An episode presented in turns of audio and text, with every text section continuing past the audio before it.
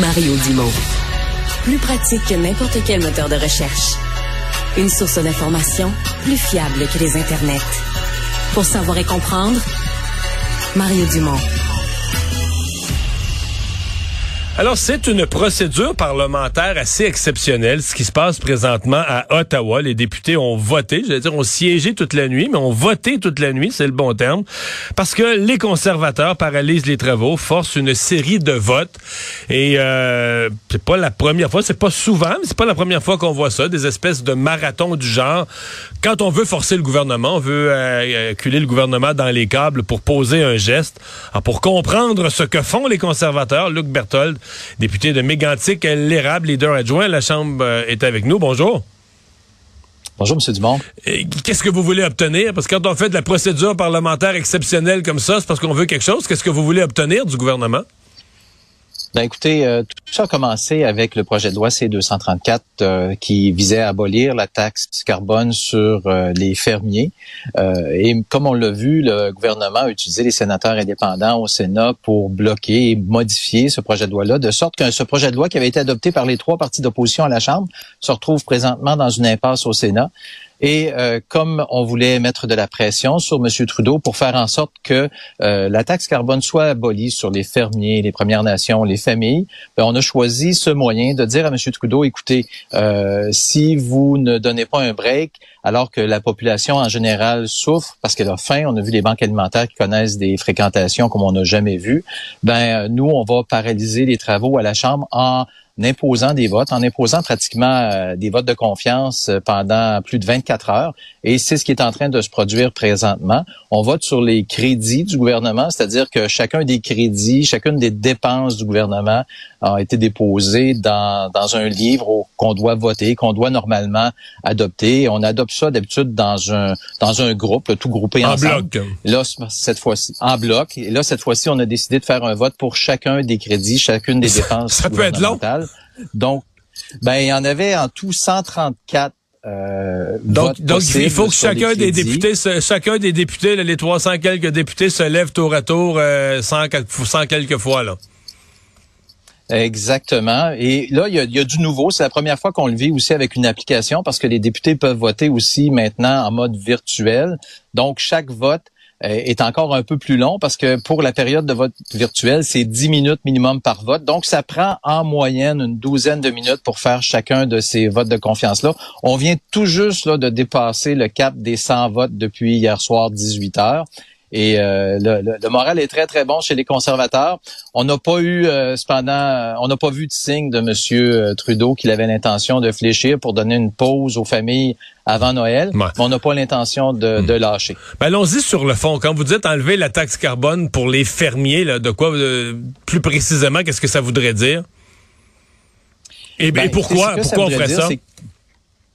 Ben, vous avez vu que récemment, M. Trudeau a annoncé une exemption pour le chauffage au mazout euh, qui bénéficie principalement aux provinces maritimes.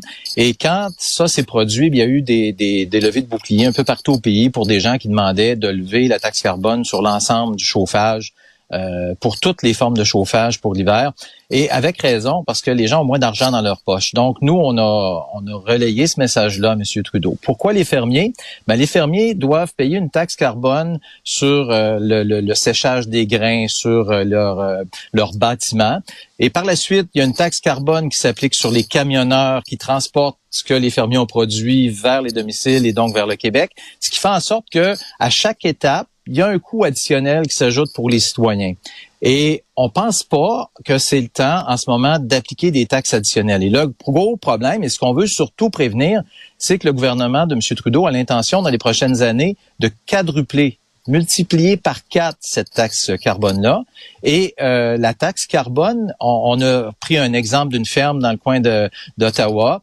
Euh, la ferme paye actuellement 100 000 dollars en taxe carbone. C'est des serres qui servent à produire des champignons. Donc, si on quadruple ça, c'est 400 000 dollars. Soit la ferme ne sera plus compétitive, ou soit les euh, consommateurs vont devoir payer beaucoup plus cher pour ces champignons, ou soit ils vont tout simplement se tourner par, vers des champignons qui sont produits dans d'autres pays. Aux États-Unis, ouais, c'est ça, on va acheter ailleurs. Hein? Ouais, ouais, ouais, c'est ça le danger. Euh, mais on va vous accuser quand même de euh, bon, parce que la taxe carbone, c'est la mesure du gouvernement canadien pour les changements climatiques. On va vous accuser de vouloir euh, charcuter la, la politique canadienne sur les changements climatiques.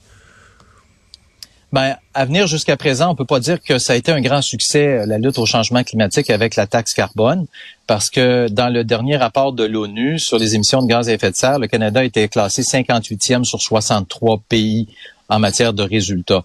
Donc, pour la taxe carbone comme telle, ça fonctionne pas. Puis moi, je me pose toujours la question, pourquoi à chaque fois euh, qu'on a des belles grandes idées comme ça, c'est toujours le citoyen qui paye, soit sur l'essence, soit sur la nourriture, pourquoi est-ce qu'on ne se sert pas de la technologie verte? Pourquoi est-ce qu'on n'utilise pas d'autres moyens pour faire et atteindre les objectifs? Comme on a vu que le, la taxe carbone, ça marche juste pas, hmm. euh, que c'est euh, vraiment une, un entêtement idéologique de M. Trudeau, ben, on doit essayer d'autres choses. Donc, on doit, on, on aurait l'occasion en ce moment pour Noël de faire un cadeau à tout le monde, d'abolir la taxe carbone, diminuer le prix de la nourriture, puis s'assurer que hmm. ça n'augmente pas dans les prochaines années. Vous dites, les, je reviens à ce que vous me disiez tout à l'heure. Donc, l'abolir pour les fermiers, vous nous l'avez bien expliqué, pour les Premières Nations, et euh, vous avez dit aussi pour les familles. Est-ce que là, vous parlez du, chauffage? Parce que le gouvernement a déjà bougé, a déjà aboli la taxe carbone pour le chauffage au mazout. Donc, quand vous dites les familles, est-ce que vous parlez des gens, par exemple, qui chauffent euh, au gaz naturel?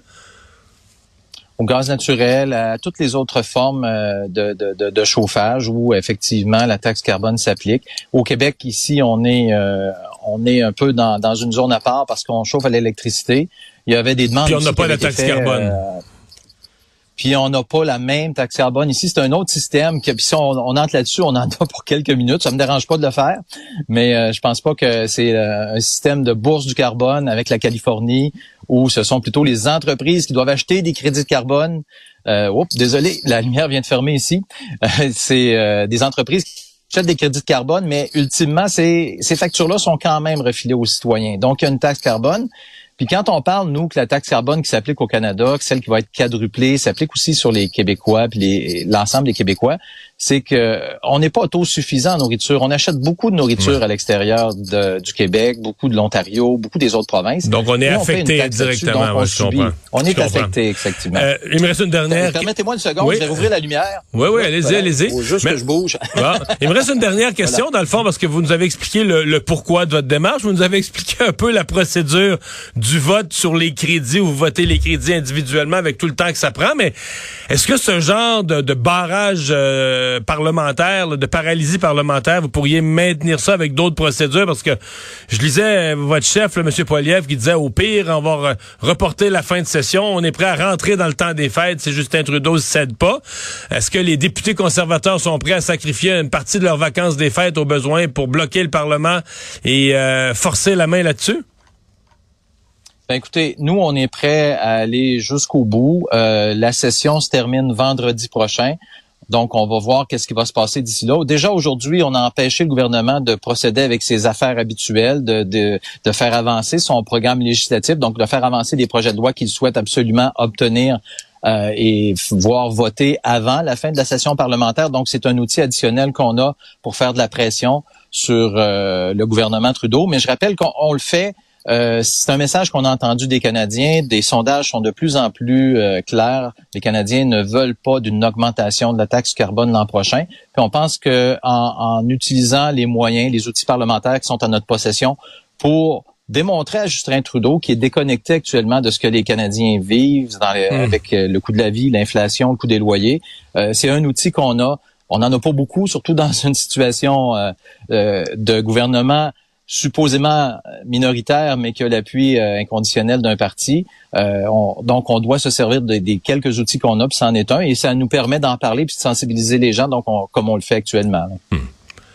Dans, je sais pas, dans l'enthousiasme ou la fatigue de cette initiative parlementaire. Vous avez un collègue qui s'est échappé hier, euh, a insulté les gens des îles de la Madeleine, le député conservateur de Portneuf. Euh, et qu'est-ce qu'il dit de ça aujourd'hui? Est-ce qu'il est qu regrette? Comment le reste du caucus a vu cette lancée contre les, les, gens des îles de la Madeleine?